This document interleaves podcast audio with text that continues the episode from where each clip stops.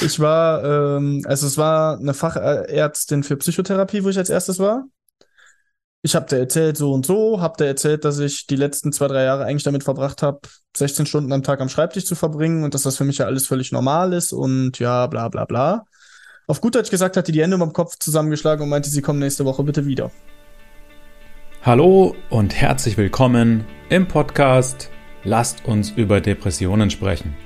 Mein Name ist Nikolas Doster, ich bin 40 Jahre alt und möchte mit diesem Podcast meinen Beitrag dazu leisten, psychische Krankheiten, insbesondere die Depression, weiter in der Gesellschaft als etwas Normales ankommen zu lassen. Ich möchte aufklären und entstigmatisieren. Schreib mir gerne deine Anregungen, Themenwünsche und konstruktive Kritik. Und jetzt wünsche ich dir viel Spaß mit der aktuellen Folge. Dein Nikolas. Für diese Podcast-Episode habe ich mir Luca Biscioni eingeladen, der bereits in jungen Jahren mit einem Komplettausfall seines Körpers zu kämpfen hatte.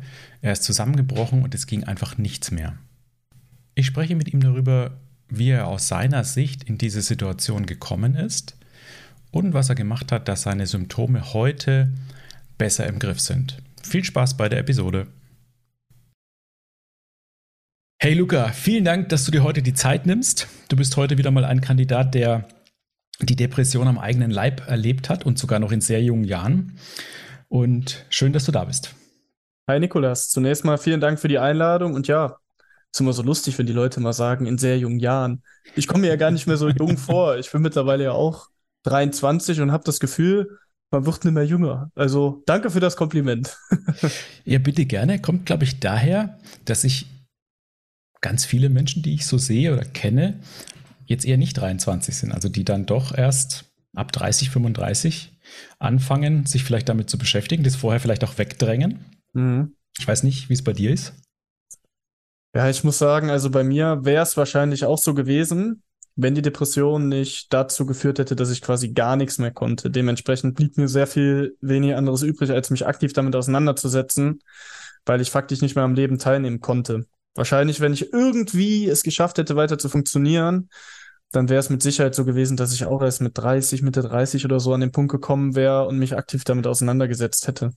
Mhm, ja, genau. Und das ist wohl dann der klassische Fall. Und deswegen ist man mit 23 dann wohl noch ganz jung, wenn, man, wenn man mit der Depression sich outet. Ja. Ähm, ich starte immer mein, meine Podcast-Runde mit so einer klassischen Fragerunde, um dich noch ein bisschen kennenzulernen. Und ich mache das so, ich reiß dir Sätze an, die du dann einfach vervollständigst mit dem, was dir gerade so in den Kopf kommt. Sehr nice.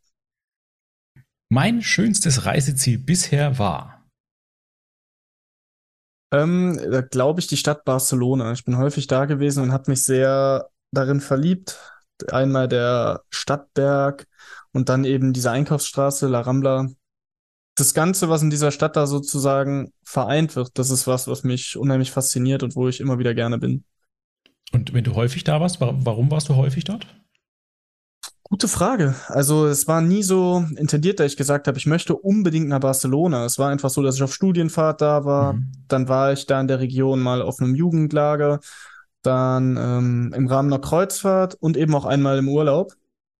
Und dadurch war das nie so die Intention, dass es nach Barcelona gehen muss, aber irgendwie kam die Stadt mir immer wieder über den Weg gelaufen. Mhm. Schön. Am liebsten esse ich. Boah glaube tatsächlich Cheeseburger mit Süßkartoffelpommes. Von irgendeinem bestimmten Restaurant oder ist das egal? Ah, ich bin da schon sehr anspruchsvoll, muss ich sagen. Ich teste immer so alle Restaurants durch. Aber in dem Bereich bin ich schon Feinschmecker. Aber ähm, ich kann mich noch nicht entscheiden, welches Restaurant mir am besten gefällt. Okay. In meiner Freizeit mache ich am liebsten? Mm, Ganz schwer. Das kommt bei mir mal drauf an. Ich glaube, am ehesten neue Dinge ausprobieren, einfach neugierig sein und ähm, ja, ich mache gern Sport, aber nicht lange dieselbe Sportart zum Beispiel. Einfach da den Wechsel zu haben und immer mal was Neues auszuprobieren. Mhm. Ein wirklich inspirierender Mensch ist für mich. Boah, da gibt's unheimlich viele. Aber wer für mich zum Beispiel tierisch inspirierend ist, ist Winston Churchill. Ich finde dessen Zitate immer sehr treffend, auch wenn es um das Thema Depression geht und so weiter und so fort. Der war ja selber an einer bipolaren Störung erkrankt und hat eben trotzdem einen sehr nicht nur guten Weg gefunden, sondern eben auch maßgeblich etwas beeinflusst und naja, auch Dinge in Bewegung gebracht. Und wie er seine Depression umschreibt, wie er seine Phasen umschreibt, da sehe ich mich sehr häufig drin und deswegen ist er definitiv in dem Kontext eine sehr inspirierende Persönlichkeit für mich. Mhm. Letzte Frage. Wenn ich unendlich Geld zur Verfügung hätte, würde ich? Ich weiß es ehrlich gesagt gar nicht. Also das ist sowas, ähm, was mich nicht groß inspiriert. Ich glaube, ich würde es genießen, frei zu sein.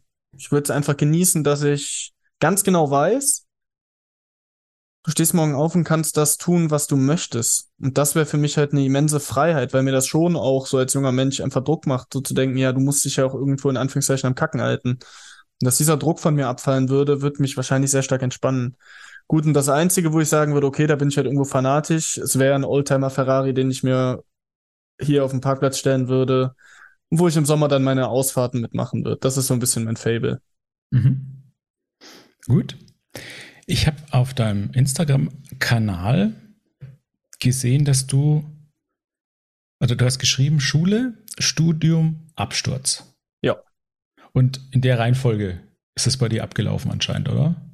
So kann man das formulieren. Also ich habe mein Abi gemacht und dann ähm, im Rahmen meines Studiums im Bereich Maschinenbau kam es dann so, dass ich irgendwann, ja, auf gut Deutsch gesagt, am Arsch war. Genau, du hast ja vorhin schon gesagt, du bist irgendwann mal total zusammengebrochen, also so ein kompletter Systemausfall. Ja. Und ging das vorher schon irgendwann mal los? Hat sich das irgendwann angedeutet oder war das so ein plötzliches Ding? Das ist immer so eine schwierige Frage, weil ich immer so sage, in der Therapie ist mir klar geworden, dass vorher was war. Wenn ich mich aber in die Situation zurückversetze, war es für mich so, als wäre von heute auf morgen die Welt von schwarz zu weiß gewechselt. Dementsprechend, ähm, da war was, natürlich. Es hat viele Dinge gegeben, die ich einfach für normal gehalten habe, zum Beispiel zwanghaften Perfektionismus, der für mich total normal war. Ich tue alles zu jeder Zeit und so weiter und so fort. Das war halt meine Welt. Wo ich heute natürlich sage, auch in den Jahren vorher, ey, Luca, das war schon krankhaft. Da hast du schon sehr viel unterdrückt, sehr viel nicht zugelassen, wie du eigentlich bist. Und deswegen finde ich, kann man die Frage sozusagen aus zwei Perspektiven beantworten.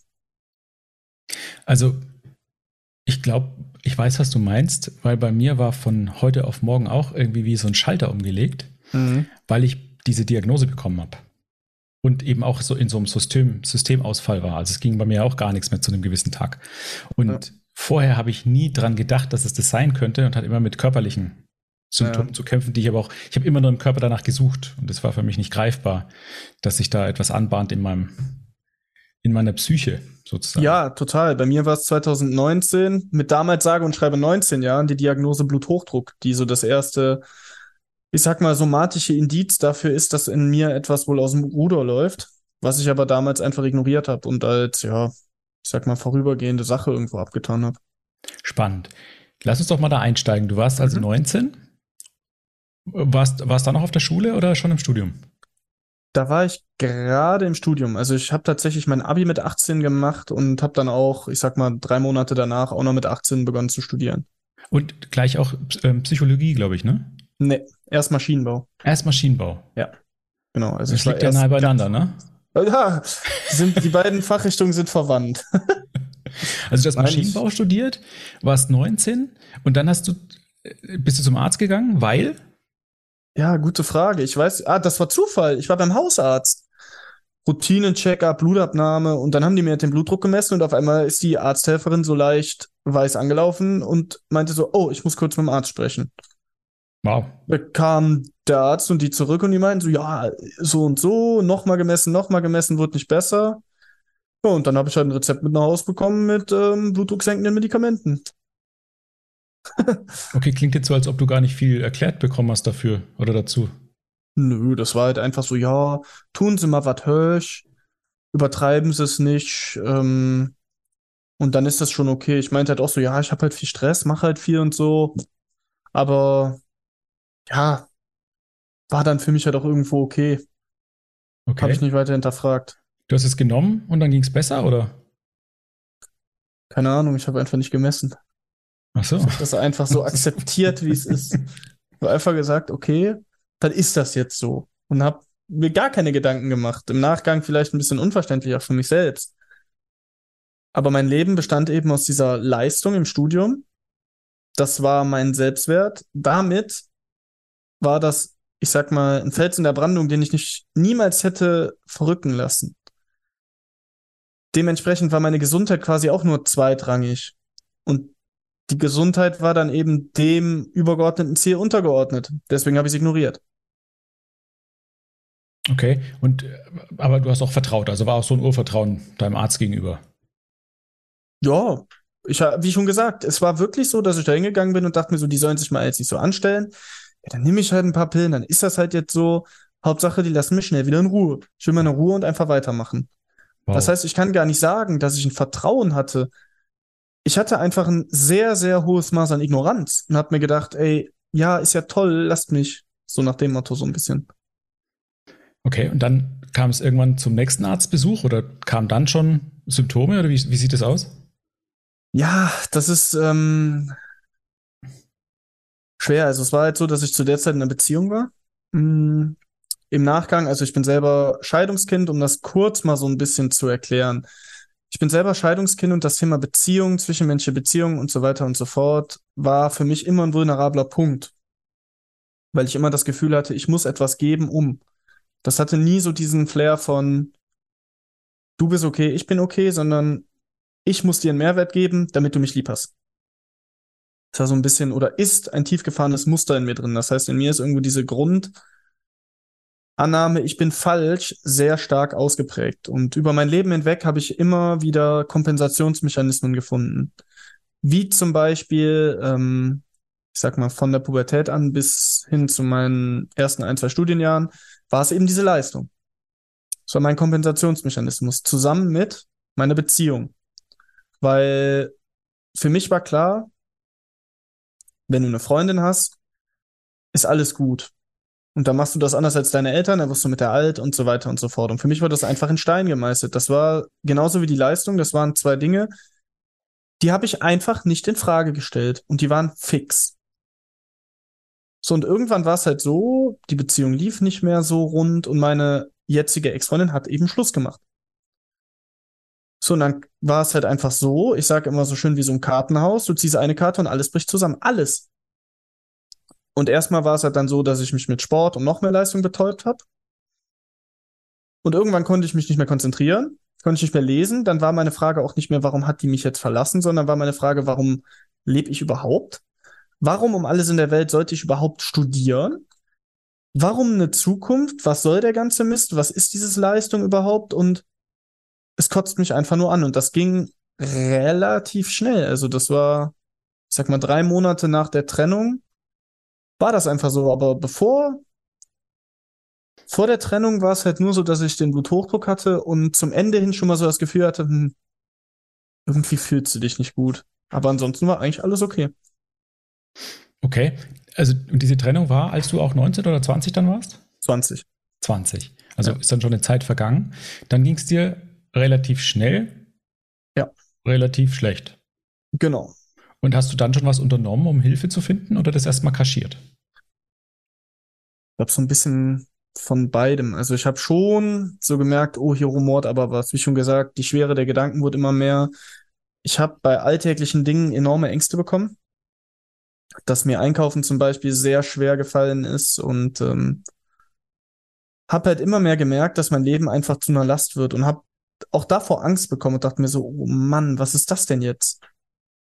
Oh Mann, es funktioniert irgendwie alles nicht mehr und ähm, deswegen war ich halt irgendwann an einem Punkt, wo ich mir dachte, Mist, du kannst weder vor noch zurück und das war dann so im Winter 2020, 21, also ein halbes Jahr ungefähr nach der Trennung, wo mir dann klar war, okay, du brauchst professionelle Hilfe, egal wie.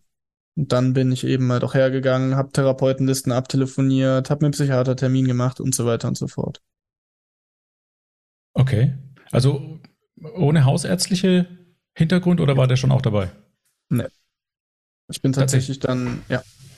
In dem Kontext bin ich dann irgendwann äh, direkt dahin gegangen, aus dem Grund, mein Opa war selber schwer depressiv. Das heißt, Mhm. ich habe auch eine genetische Disposition im Kontext dieser Erkrankung und äh, dadurch haben halt, ich sag mal, ich glaube, meine Tante oder mein Onkel war es oder so, haben mich halt darauf hingewiesen, so, ey, geh mal in die und die Fachrichtung, das, was du so schilderst, hm, vielleicht geht das so in die Richtung. Okay, dann gehst du zum Psychiater. Was hat er gesprochen? Ich war, ähm, also es war eine Fachärztin für Psychotherapie, wo ich als erstes war. Ich habe dir erzählt so und so, habe dir erzählt, dass ich die letzten zwei, drei Jahre eigentlich damit verbracht habe, 16 Stunden am Tag am Schreibtisch zu verbringen und dass das für mich ja alles völlig normal ist und ja, bla bla bla. Auf gut Deutsch gesagt hat die die Hände über dem Kopf zusammengeschlagen und meinte, sie kommen nächste Woche bitte wieder. So. Naja, zu dem Zeitpunkt war ich ja noch nicht so weit zu verstehen, dass ich ja ein Problem habe. Das heißt, wir haben uns erstmal nur auf dem Level unterhalten. Dann hatte ich ein paar probatorische Sitzungen, ich glaube fünf Stück.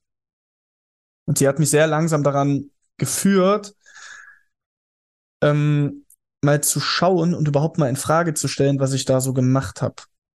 Und dass meine jetzige Situation vielleicht auch in Teilen ein Resultat dessen ist, was da so lief. Und zwar über meine Lebensspanne gesehen und nicht über die letzten Monate gesehen oder so.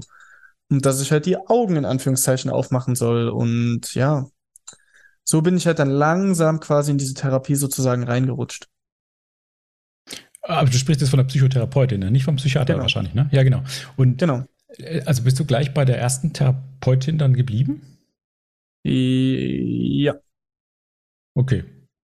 Für heutige Verhältnisse ja eher dann ein Glückstreffer und absolut. etwas, das nicht so oft vorkommt, ne? Nee, absoluter Glückstreffer und ähm, bin ich auch bis heute noch dankbar. In den, ich sag mal, kritischen Momenten hatte ich echt immer irgendwie, wie soll ich sagen, einen guten Schutzengel, der mir geholfen hat. Okay. Und du bist ja jetzt 23?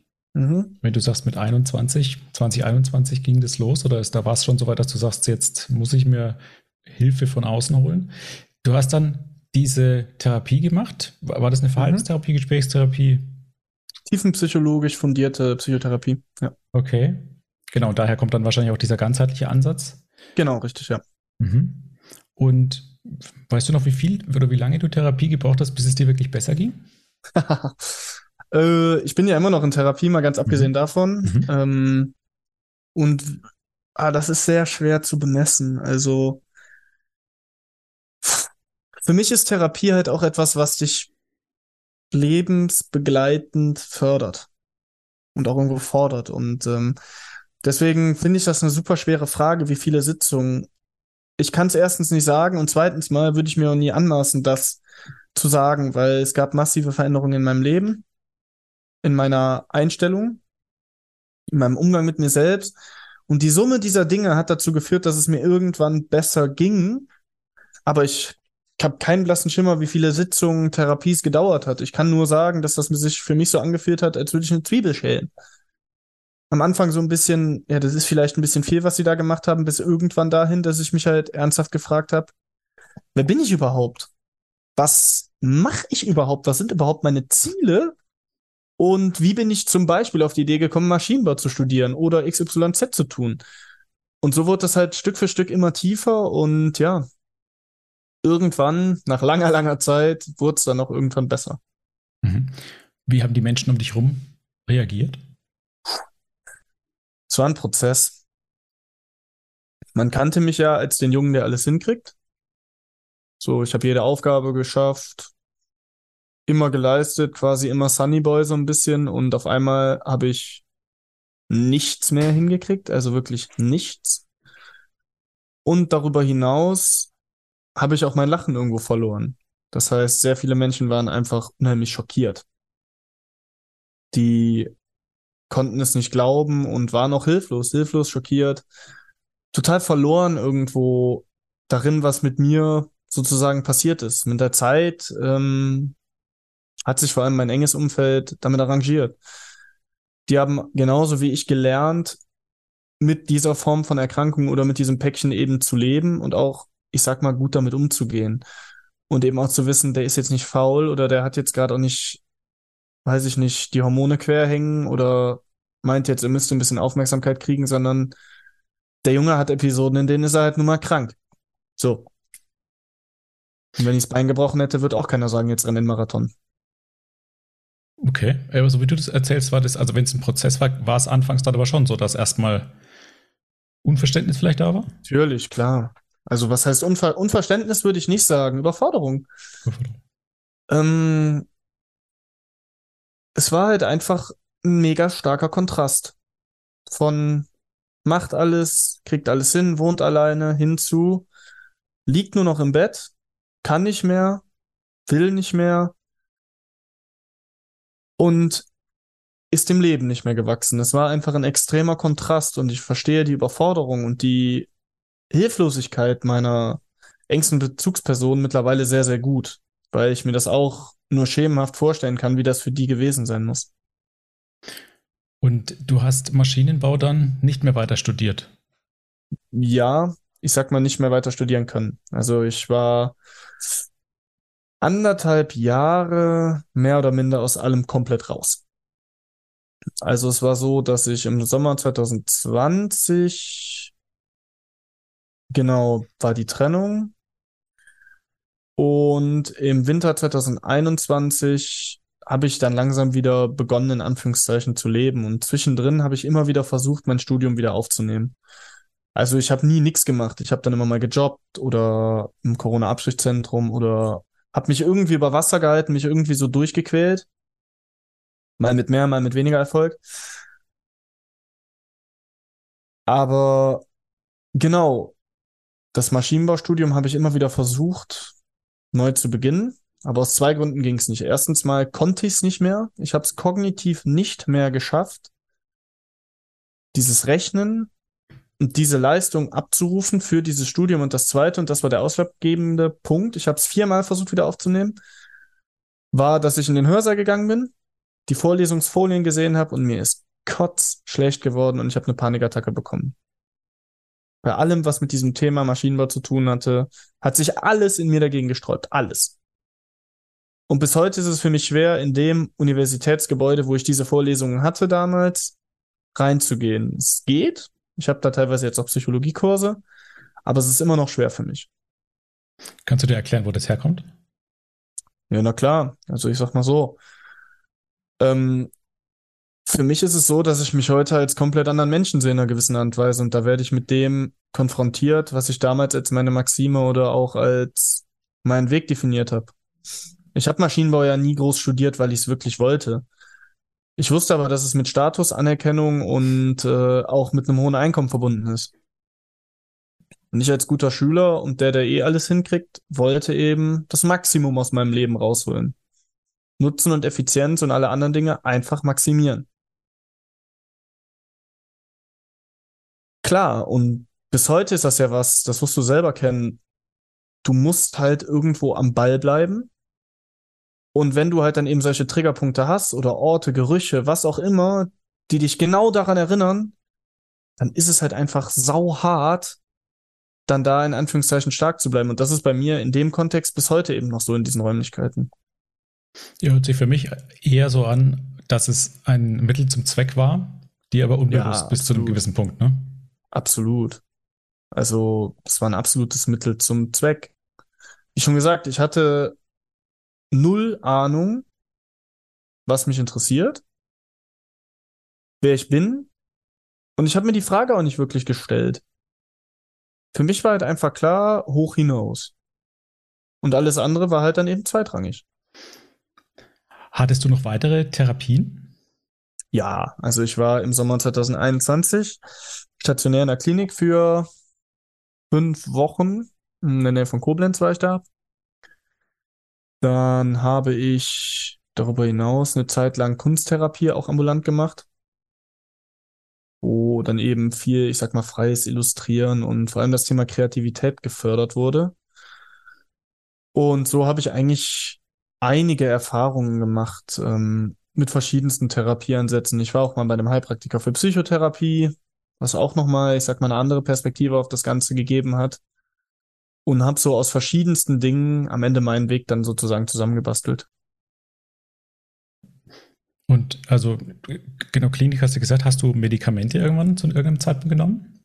Ja, ich habe ähm, mich in der Klinik noch dagegen gewehrt, also im Sommer 2021, aber nach anderthalb Jahren, wo ich nie wirklich mal einen längeren Zeitraum hatte, wo ich dachte, okay, jetzt kannst du nochmal durchatmen, habe ich irgendwann gesagt, okay, komm, ist mir jetzt egal. Im November 2021 habe ich dann gesagt, komm, ich nehme halt jetzt mal Medikamente. Und im Nach Nachhinein war es eine sehr gute Entscheidung, denn Psychopharmaka haben mich nicht verändert, haben aus mir keinen Zombie gemacht. Sie haben mir geholfen, überhaupt mal wieder therapierfähig zu werden. Gut, also das kann ich von mir nicht behaupten. Mir hat es irgendwie nie so richtig geholfen. Aber da finde ich immer den, den Spruch toll, den der Andi, Andi Feind erzählt, ähm, den wir ja beide kennen und der immer gesagt ja. hat, dass er die Medikamente so als eine Art Krücke sieht. Also genau der Zeit ähm, können die wirklich wirksam sein, dass man wieder stabil werden kann. Und sobald man wieder laufen kann, sozusagen die Krücken nicht mehr braucht, dann kann man wieder durchstarten in die Richtung, in die es dann gehen soll vielleicht. Ne? Aber da ist die Frage auch unglaublich Absolut. wichtig, wer bin ich denn eigentlich? Ne? Wo soll das tatsächlich wirklich hingehen? Ja, und es ist ja auch immer die Frage, erstens ist ja jede Depression absolut einzigartig. Und darüber hinaus ist es zum Beispiel in meinem Beispiel auch so, dass ähm, im Rahmen der Therapie klar wurde, dass ich auch noch an weiteren komorbiden psychischen Erkrankungen leide, wie zum Beispiel eine Zwangsstörung, die sich in Form von Zwangsgedanken äußert, ähm, auch, ich sag mal, eine Angststörung und eben auch eine posttraumatische Belastungsstörung. Deswegen kommen da halt eben so einige Dinge zusammen, woran ich halt auch einfach merke, okay, es ist halt einfach ein Prozess und auch meine depressiven Episoden, die kommen wieder. Bisher war es so, dass ich halt diese schwere, schwere Depression hatte über anderthalb Jahre hinweg. Aber sowohl letztes Jahr als auch dieses Jahr hatte ich wieder mal eine Episode. Mittlerweile weiß ich auch in großen Teilen, warum die Episoden kamen. Aber ich lerne halt mittlerweile einfach mehr oder weniger damit zu leben und habe auch gar nicht mehr so dieses, ja, irgendwann kommst du da halt raus und dann scheint dir die Sonne aus dem Arsch. Das ist halt einfach nicht die Wahrheit. Zumindest für mich nicht. Mhm. Das heißt, dir ging's irgendwann wieder gut? Du hattest eine ja. längere gute Phase und die Episoden kehren zurück oder kamen bis mhm. jetzt zweimal zurück. Mhm. Und du kannst dir dann aber erklären, warum. Erklär doch mal, wenn so eine Episode kommt, wie, wie kommst du da drauf, was dahinter steckt und mhm. wie, was machst du dagegen, dass es dann auch wieder sich verzieht? Letztes Jahr war es so, dass ich meine Medikamente einfach mehr oder weniger von heute auf morgen abgesetzt habe und habe gesagt, pff, schwupp, kann ich nicht empfehlen. Das war dann relativ simpel und relativ schnell, dass ich wusste, ai, ai, ai, ai, ai, ai. Hier geht's aber ganz schön zur Sache. Und das habe ich überhaupt nicht vertragen. Das war letztes Jahr die Kurzversion einfach. Und dieses Jahr war es einfach so, dass ich einem enormen Stress ausgesetzt war. Ähm, sowohl privat als auch eben beruflich. Ich habe zwei Nebenjobs, Studium und hatte, ähm, wie schon gesagt, ich habe es eben gesagt, das Thema zwischenmenschliche Beziehung ist ein Wunderpunkt.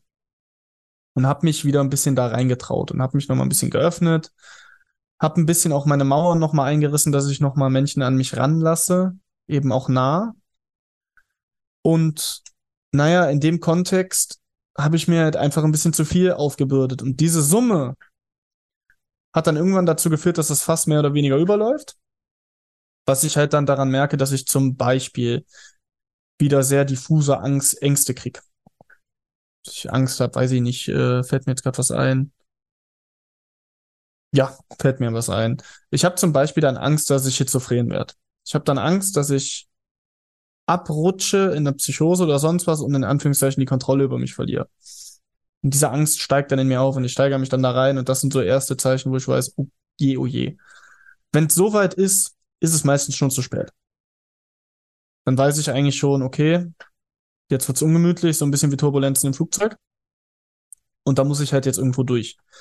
Ja, und wie ich versuche, in Anführungszeichen da rauszukommen, das sind natürlich verschiedene Dinge. Punkt eins Akzeptanz. Ich akzeptiere, dass es so ist. Oh, jetzt kommt hier sogar so ein, ein Daumen hoch. also das ist erstmal der erste Punkt, um den Druck rauszunehmen. Und ich definiere mir auch kein Ziel so nach dem Motto, ich will ja jetzt da raus und morgen muss das vorbei sein. Quatsch, gibt's nicht. Das ist Punkt eins. Punkt zwei ist, dass ich einfach hergehe und versuche gut mit mir umzugehen, was mir mal besser, mal schlechter gelingt. Dass ich halt wirklich gucke, okay, physiologische Grundbedürfnisse und einfach wirklich zu gucken, dass ich über Wasser bleibe. Und so manövriere ich mich eben dann durch so eine Episode und dann, wenn es mir halt dann langsam besser geht, wie es halt jetzt auch ist, dann frage ich mich eben, was hat dazu geführt, dass du an den Punkt gekommen bist? Was kannst du zukünftig anders machen? Was sind Triggerpunkte? Wo hätte ich besser auf mich aufpassen können? Und über diese Reflexion, gekoppelt mit eben, ich sag mal, den anderen Mechanismen, war es bei den letzten zwei Episoden so, dass sie halt dann irgendwann einfach weg waren. Jetzt wird es wahrscheinlich wieder so sein. Nur dann ist es wieder so, dass ich ganz genau weiß, wenn ich dann nicht lerne und das umsetze und mir selber dann sozusagen treu bleibe, dass das wieder ein Spiel auf Zeit ist. Also genauso empfinde ich das auch. Für mich ist das auch ein, ein Lernen oder ein Kennenlernen von sich selbst. Mhm. Ähm, ich glaube, das geht, geht auch gar nicht, wenn man so lange in so einer schweren Episode war oder in so einer schweren Depressionsphase, dann kommen auch irgendwann wieder mal Episoden, weil man ja so schnell so viel gar nicht lernen kann und das vor allem unbewusst gar nicht in, in den Körper reinkriegen kann, dass man es wirklich verhindert. Ja? Und so wie du gesagt hast, das Erste, was man machen sollte, ist tatsächlich, das ist auch so mein, mhm. mein Mantra, in die Akzeptanz zu gehen. Wenn man es nicht akzeptiert, dass es gerade ja. so ist, dann ist es wahnsinnig schwer, auf sich zu achten und sich die Ruhe, die Zeit, die Pause zu gönnen, die der Körper jetzt einfach braucht. Das ist es. Und ich sag mal darauf aufbauend auch noch, es ist einfach so, dass du als junger Mensch einen Vor- und einen Nachteil hast, zumindest meiner Erfahrung nach, wenn du etwas solches durchlebst. Vorteil, du bist extrem jung, extrem flexibel, extrem formbar und dementsprechend gut kannst du Therapie umsetzen, integrieren und eben auch dein Leben umgestalten. Und jetzt kommt der große Nachteil, der mir zum Beispiel häufig auf die Füße fliegt. Dir fehlt eine gewisse Form von in Anführungszeichen Sicherheit im Leben dass du weißt, gewisse Dinge laufen so und so, dir fehlt vielleicht eine berufliche Erfahrung und eine Lebenserfahrung, um gewisse Dinge einschätzen zu können. Oder auch was deine Persönlichkeit angeht. Wer bin ich? Das ist ultra schwer, wenn du deine Persönlichkeit gerade ausreifst oder daran wächst und du dann so einen dicken Stolperstein reingeschiss, äh, reingeschossen kriegst, wie eben eine Depression. Weil die dich massivst verunsichert, bis in deine Grundstatuen. Das wirst du ja auch kennen. Du erkennst dich selber nicht wieder und wirst in deinen Grundzügen erschüttert, wie ein Erdbeben. Und wenn du aber noch nie an dem Punkt warst, quasi, dass du so das Gefühl hast, ah ja, okay, so und so tick ich ungefähr, ist das halt noch mal heftiger und noch mal schwerer, ich sag mal dann zu lernen, okay, das bin ich, so könnte mein Weg sein und so weiter und so fort. Mhm. Verstehe ich. Und du hast ja vorhin auch gesagt, dass dieses Maschinenbaustudium eigentlich nicht deine Idee war. Unbewusst. Unbewusst nicht. Okay. Kannst du erklären, warum? Warum ich das Studium gemacht habe oder warum ich meine, dass es nicht meine Idee war? Beides. ähm, tja. Also im Nachgang würde ich mal so sagen, mein bester Kumpel damals war absolut maschinenfanatisch und ich war mega gut in Mathe und wusste deswegen ja irgendwie in diese Richtung wird es ja wohl gehen müssen. Und außerdem wusste ich eben, dass ich damit imponieren kann. Ich wusste, dass ich damit jemand bin.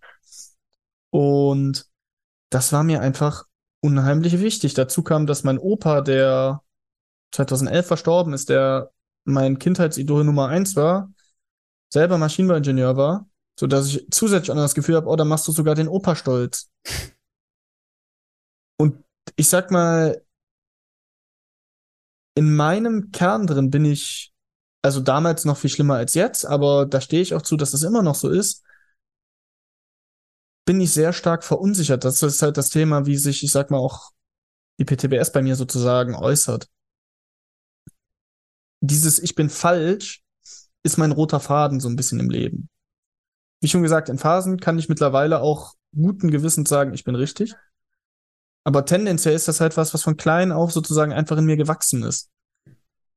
Das heißt, ich hatte gar nicht die Chance, rauszufinden, was will ich überhaupt, weil ich, ich kannte das nicht. Ich kannte das vielleicht als Baby mit Schreien, Essen und weiß nicht was, aber danach habe ich halt angefangen, irgendwo Maskerade zu spielen. Und das eben bis zu meinem 20. Lebensjahr durch. Und ich sag mal, wenn du das 17 Jahre lang machst, kannst du nicht in drei Jahren danach an einem Punkt sein, wo du das quasi gar nicht mehr kannst. Du lernst, du stolperst, du bist in einem Prozess, aber da bin ich halt mittlerweile auch einfach realistisch, dass ich sage, äh, mh, hm, nee, so klappt das halt nicht. Also das finde ich immer ein spannendes Thema und ähm, das fällt mir auch bei eigentlich jedem auf, mit dem ich spreche, der sein Puzzle so ein bisschen gelöst hat oder dabei ist mhm. oder es tatsächlich auch eingesehen hat, dass es daher kommen kann. Viele machen das ja nicht. Das sind auch oft die, die da echt gar nicht weiterkommen. Ähm, dass wir unbewusst etwas glauben über uns, das mhm. aus einer Zeit kommt, wo wir auch noch nicht fähig waren zu hinterfragen, ob das richtig oder falsch ist. Ja. Und dann ähm, füttern wir das ja immer weiter. Also wenn du sagst, ich bin falsch, richtig. dann kommt dieser Gedanke ja irgendwo her kann er als, als kleines Baby, als Kind, als Kleinkind, als größeres Kind in der Jugend gekommen sein, wann, ist ja auch egal. Aber wenn das einmal da ist und einmal in unserem Unbe Unterbewusstsein so schwebt, dann erfüllt man sich das immer wieder selbst. Man macht dann Richtig. Dinge unbewusst, die Gesundheit, die genau immer das füttern, dass man falsch ist. Und wenn sich jemand als falsch empfindet, ja, was macht er? Er sucht nach irgendeinem Muster, um sich richtig zu fühlen. Und bei dir war jetzt quasi, also du kannst mir sagen, ob das richtig ist, bei dir war dieses Muster dann zu sagen, ich will meinen Opa stolz machen und ich will ähm, die Menschen um mich herum imponieren oder denen genau. imponieren damit, dass ich dieses Maschinenbaustudium mache. Und hast, hast dich aber damit auch gar nicht gefragt, ist das wirklich etwas, was denen imponiert, sondern du hast gedacht, dieses Maschinenbaustudium ist für dich was Großes und imponiert dann sowieso allen. Schon. Aber man muss auch sagen, dass ich auch das Feedback bekommen habe. Okay. Durch die Leute haben mir auf die. Wie bitte? Von Familie und so weiter, meinst du? Ja, ja. Mhm. Das heißt, das war so ein bisschen von beiden, würde ich mal so sagen. Ah, dann, das ist ja noch krasser. Dann fühlt, du fühlst dich quasi falsch und sagst dir selber so, ich, ich schlag diesen Weg ein, ne? Und, und alle außenrum sagen, hey, cool, der Luca, der macht das, der kriegt ja eh alles hin und macht jetzt hier so ein Spitzenstudium. Und dann wächst in dir natürlich so dieses, ich bin richtig ab und zu, aber Jetzt erklär mir mal, bei mir war das nämlich dann auch so, mhm. wenn ich, also ich, bei mir war es ganz viel Anerkennung, die ich so gesucht habe und ich musste immer genau. mehr und immer höher die Messlatte legen. Bei mir war das aber immer schnell wieder weg. Und dieser negative Glaubenssatz kam immer wieder hoch. Der, ich bin falsch, oder was? Mhm. Also bei dir jetzt. Ja. ja, bei mir war das tatsächlich eigentlich mehr oder weniger nicht so. Also wie schon gesagt, das ging über Jahre so. Mhm. Dass ich halt einfach über den Anschlag, weit über den Anschlag einfach performt habe Mhm. Und damit so, als würde ich, ich vergleiche das jetzt nochmal mit einem Bild. Du hast eine Suppe, die kocht. Und der Topf kocht langsam über. Und dann nimmst du mit aller Kraft den Deckel und drückst den drauf und drückst und drückst und drückst und drückst und drückst und drückst. Immer weiter, immer weiter. Und so war auch ungefähr das Maß an Spannung oder an Stress und Druck, was halt in meinem Leben einfach war. Ich habe teilweise nicht gegessen, weil ich lernen musste. Ich bin nicht zur Mensa gegangen, weil das einfach zu lange dauert. Und so war das. Ich kann mir das in Teilen jetzt auch nicht mehr so richtig vorstellen, aber ich weiß, dass es so war. Und auch damals, ich hatte fast täglich eigentlich Panikattacken, weil ich Angst hatte, meine To-Dos nicht zu schaffen. Und habe mich halt dann nachts hingesetzt. Und nicht nur in den Prüfungsphasen, sondern auch im Semester. Und äh, wie schon gesagt, bei mir kommt halt eben auch dieses Thema Zwang so ein bisschen mit dazu. Das war halt sehr zwanghaft, dieses Handeln, zwanghaft perfektionistisch, was mich heute bis heute halt auch noch in Teilen begleitet, diese zwanghaften Verhaltensmuster sozusagen. Und ja, so war das eben.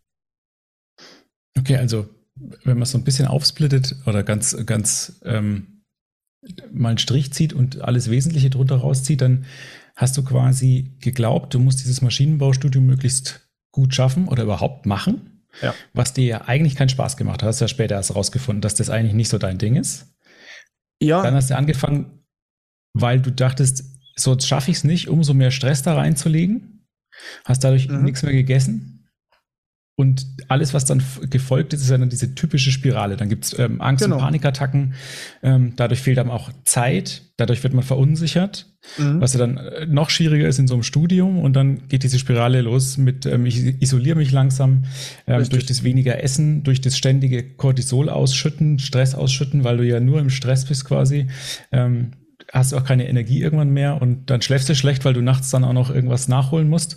Ja, und dann ja. ist eigentlich gar kein Wunder, dass man so da sitzt, ne? Also wenn man sich das jetzt so anhört. Ja. Aber jetzt Frage, konntest du sie erklären? Ich mir? Mhm. Ja, natürlich nicht. also natürlich äh, mit der Zeit ja, aber im ersten Moment nein, nein. Für mich war das ja völlig normal. Das war ja meine Realität. Und die in Frage zu stellen, um Gottes Willen, das könnte ja wehtun. Da hat es lange Therapie für gebraucht, bis ich so weit war, zu sagen, hä, das war jetzt schon so ein bisschen eigentlich eine logische Folge von dessen, was da so gelaufen ist. Es hat aber locker ein paar Monate gedauert. Ja, das finde ich immer so spannend. Das ist eigentlich so easy, wenn man so draufschaut und dann denkt man sich, das gibt's doch gar nicht. Was habe ich denn da gemacht? Und mich dann auch noch ja, gefragt, dass es, ja. dass es so geendet ist. Aber man ist in, in so einem Wahn drin und in, in, seinem, in seiner Gewohnheit einfach. Und vorher lief das ja alles. Ja. Es lief ja alles. Und plötzlich läuft es nicht mehr. Und dann denkt man, hä, vorher war das alles okay. Bei den anderen ja. läuft's ja auch. Was ist jetzt mit mir los? Das ist wie ein Tunnel.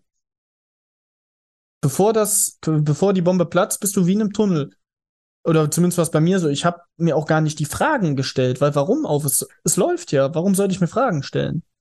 Und deswegen kam es da nie zu und für mich war das halt einfach absolut normal. Sag mal, was hast du denn seitdem verändert, also seitdem es dir besser geht? Puh.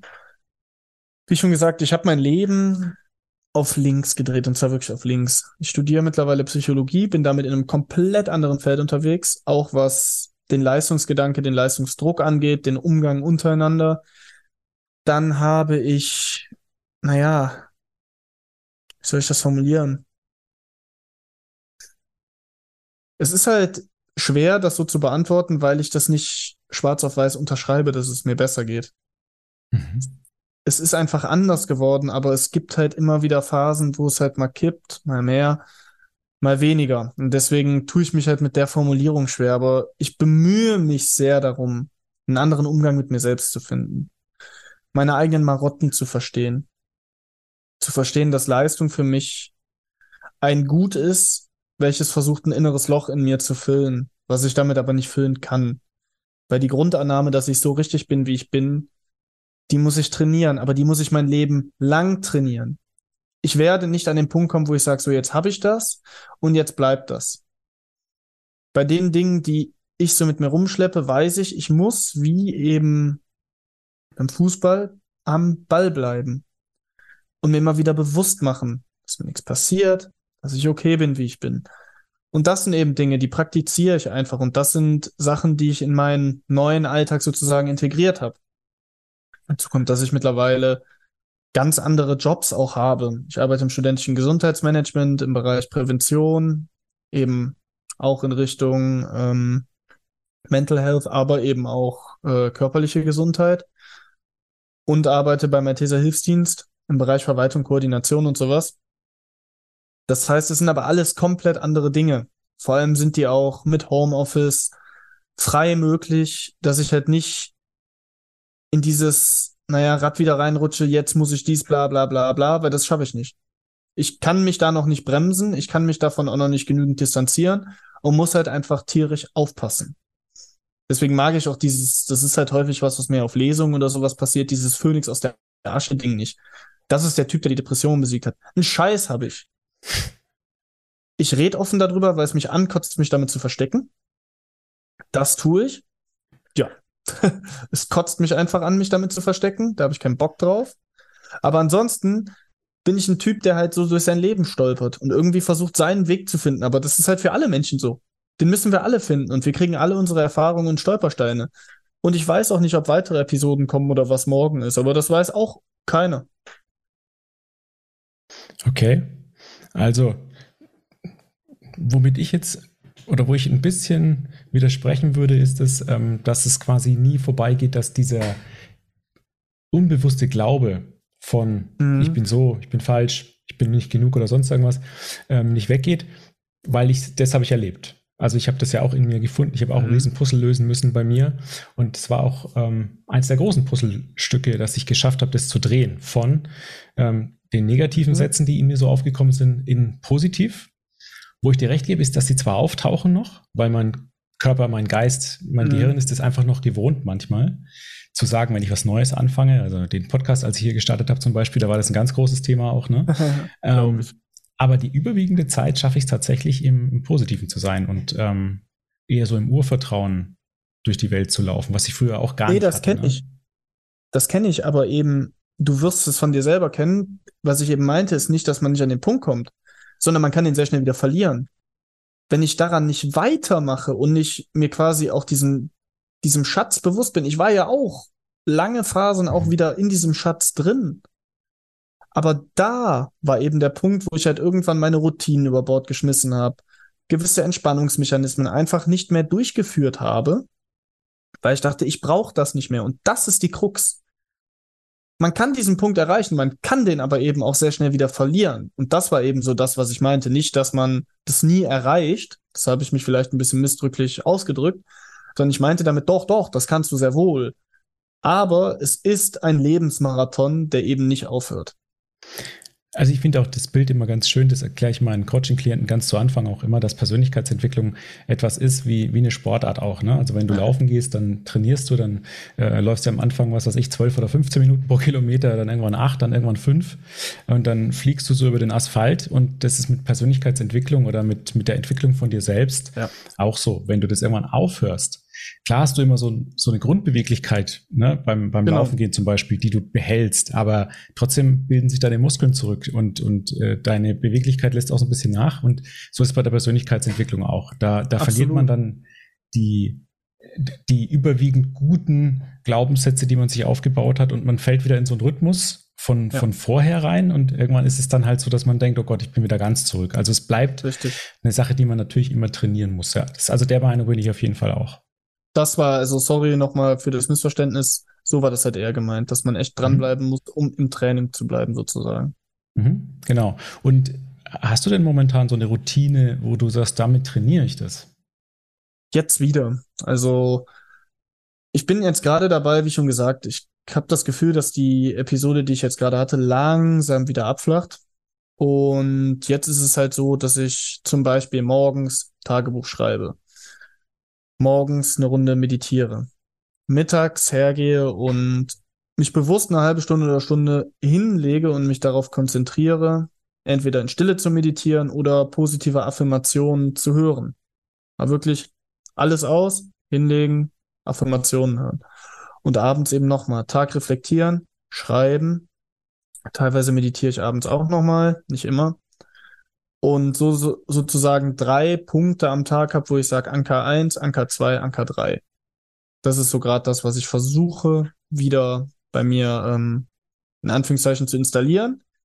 Im Moment habe ich die Zeit dafür. Langfristig wird es auch morgens und abends auslaufen, weil mittags ist es halt dann schon ein bisschen schwierig.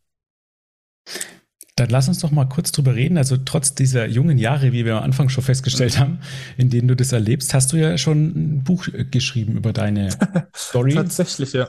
Und ähm, das Buch heißt, als man mir den Stecker zog. Mhm. Wo kommt der Titel her?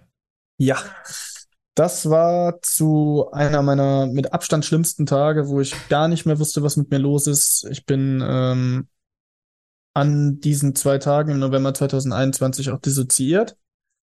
Das bedeutet, dass ich wirklich quasi körperlich anwesend war, aber ich konnte weder reden noch sonst was. Ich war nur körperlich da und es fühlte sich für mich so an, als wäre ich komplett hinter einer Milchglasscheibe und die Welt würde daneben laufen. Um kurz die Dimension zu erklären, wie es mir da so ging.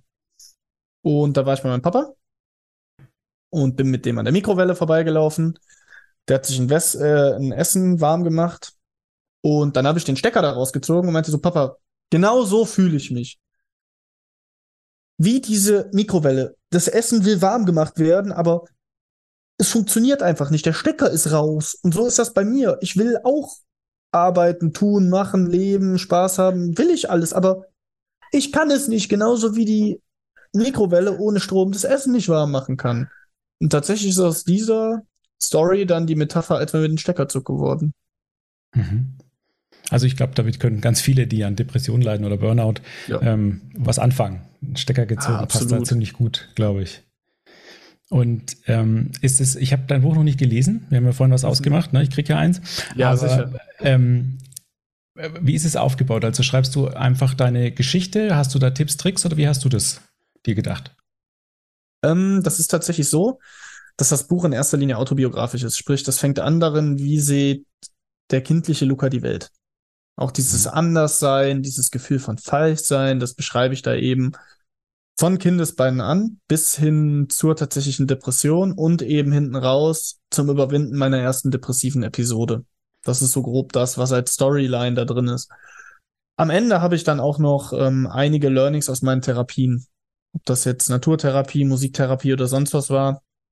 Da habe ich die äh, verschiedensten Methoden und Erfahrungen mit einfließen lassen Und was ich auch noch integriert habe, sind halt Erfahrungsberichte von meinen engsten Freunden und Verwandten, dass man halt auch so ein bisschen die Rolle der Angehörigen sozusagen mit äh, auf den Weg kriegt. Und die ganzen Dinge habe ich in dem Buch vereint. Mhm. Hat dir das geholfen, das Buch? Also das, das, dieser Schreibprozess? Ja, das war definitiv eine der Hauptursachen, wie ich aus der ersten Episode dann im Winter 2021 rausgekommen bin.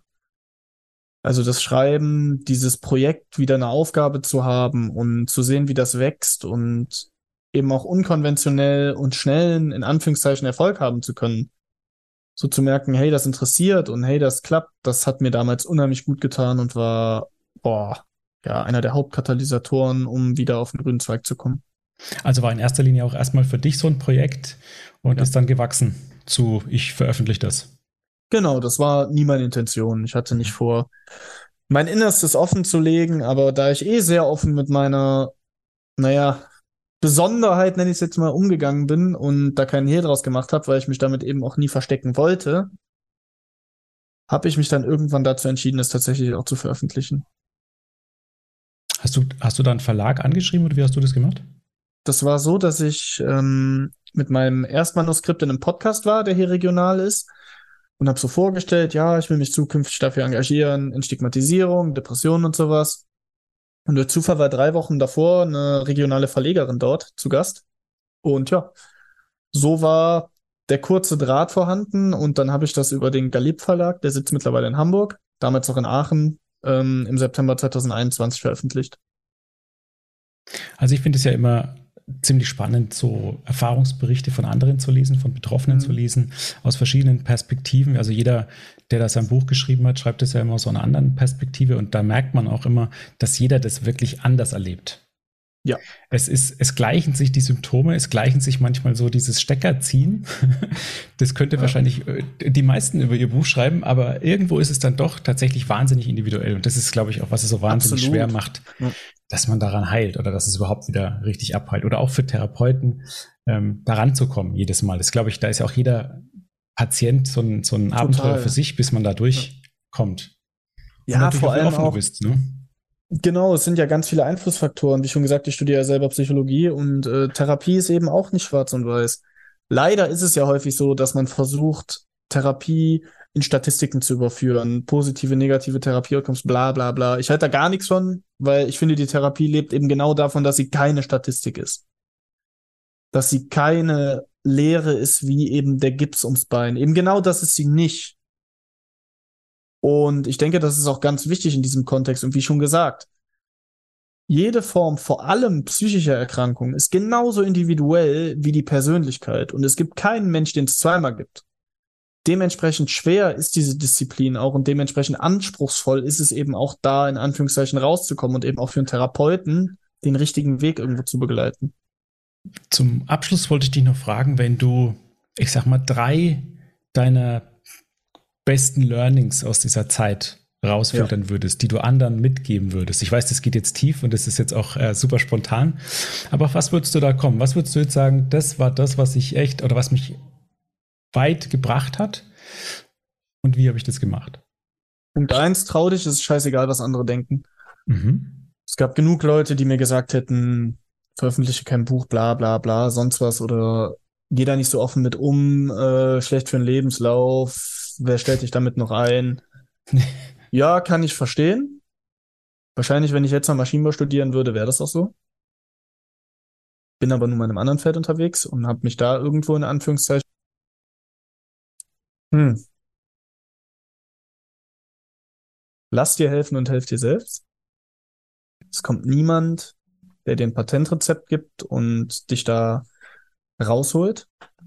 Es werden Therapeuten, im Idealfall auch Leute in deinem Umfeld kommen, die dir die Stange halten, die dir Tipps geben, mit denen du gemeinsam diesen Weg gehen kannst. Aber denk dran, es ist Hilfe zur Selbsthilfe.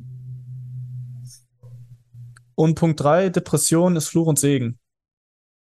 Es ist eine Scheißkrankheit. Es ist eine richtige Scheißkrankheit. Aber sie lehrt auch viele Dinge. Warum kann ich mit 23 über gewisse Dinge so nachdenken oder reflektieren, wie ich es kann? Mit Sicherheit nicht, wenn mir mal die Sonne aus dem Arsch geschienen hat. Die Krisen haben mir sehr viele Reflexionsprozesse, sehr viele, naja, Denkprozesse sozusagen vorweggenommen, die sonst wahrscheinlich erst in den nächsten Jahrzehnten gekommen wären. Was nicht immer nur schön ist, vor allem habe ich mich auch nicht freiwillig dazu entschieden, was aber eben auch eine Ressource sein kann, die ich nutzen kann, womit ich mich als Persönlichkeit auch irgendwo gereifter fühlen kann. Und auch das ist was, man darf es nicht nur verteufeln, man sollte immer so ein bisschen das Maß finden zwischen Fluch und Segen. Vielen Dank. Ich finde so, also vor allem den mittleren Punkt finde ich toll. Da werde ich auch immer ein bisschen emotional, wenn ich das vor Menschen vortrage oder wenn es Menschen gibt, mhm. die sagen, ja, ich habe dies, das probiert, ich war bei dem und dem Therapeuten und mir hilft keiner. Es wird auch keiner kommen, der dir das abnimmt. Ja, und es ja. wird auch keiner kommen, der dir, ähm, ich sag mal, helfen kann im Sinne von, wie ich habe das Bein gebrochen und ich operiere das schnell. Richtig. Das ist immer, wie du es gesagt hast, eine Hilfe zur Selbsthilfe und ich muss mitmachen. Ich muss auf mich schauen, ich muss reflektieren und mich auf ganz neue Dinge vielleicht auch einlassen. Absolut. Sonst wird schwer. Und dieses ähm, im Außen sein oder im Außen die Schuldigen suchen. Ich muss aber zugeben, ich habe das selbst gemacht. Also ich war jetzt selbst so einer, der gejammert hat und im Außen das gesucht hat. Das ist vielleicht auch erstmal normal. Mhm, mhm. aber es wird am Ende nichts bringen. Das fand ich ein, ist ein sehr, sehr schöner ja. Tipp. Danke. Dann bedanke ich mich vielmals für deine Offenheit, für das Teilen deiner Geschichte. Ich Pack natürlich alles in die Shownotes über dich, was ich so habe. Website, ähm, Buch, E-Mail, Instagram-Account und so weiter. Jeder, der sich da für dich interessiert, kann sich da durchklicken. Ansonsten freuen wir uns beide über eine Bewertung des Podcasts oder über dein Buch. Und ja, wie gesagt, ich bedanke mich, dass du dir die Zeit genommen hast. Wünsche dir alles Gute, dass die nächsten Episoden nicht so lange werden und du immer gleich drauf kommst, was los ist. Ja, lieber Nikolas, vielen Dank, dass ich da sein durfte. Es war mir wirklich eine Ehre und hat auch sehr viel Spaß gemacht. und ähm, ja, an alle Zuhörer, auch von mir, schaut, was euch gut tut, haltet durch, es kommen auch wieder andere Zeiten und andere Tage und ja, vielen Dank. Bitte bedenke, dass alles, was ich hier besprochen habe, keine allgemeingültige Aussage zu dem Thema ist, sondern nur auf meiner eigenen Meinung basiert. Lass dich im Ernstfall also bitte immer von Fachpersonal beraten. Wenn dir das Thema gefallen hat und oder noch Fragen offen sind, du Anregungen hast oder konstruktive Kritik, schreib mir bitte gerne eine E-Mail. Vielen Dank fürs Zuhören. Bis zum nächsten Mal. Dein Nikolas.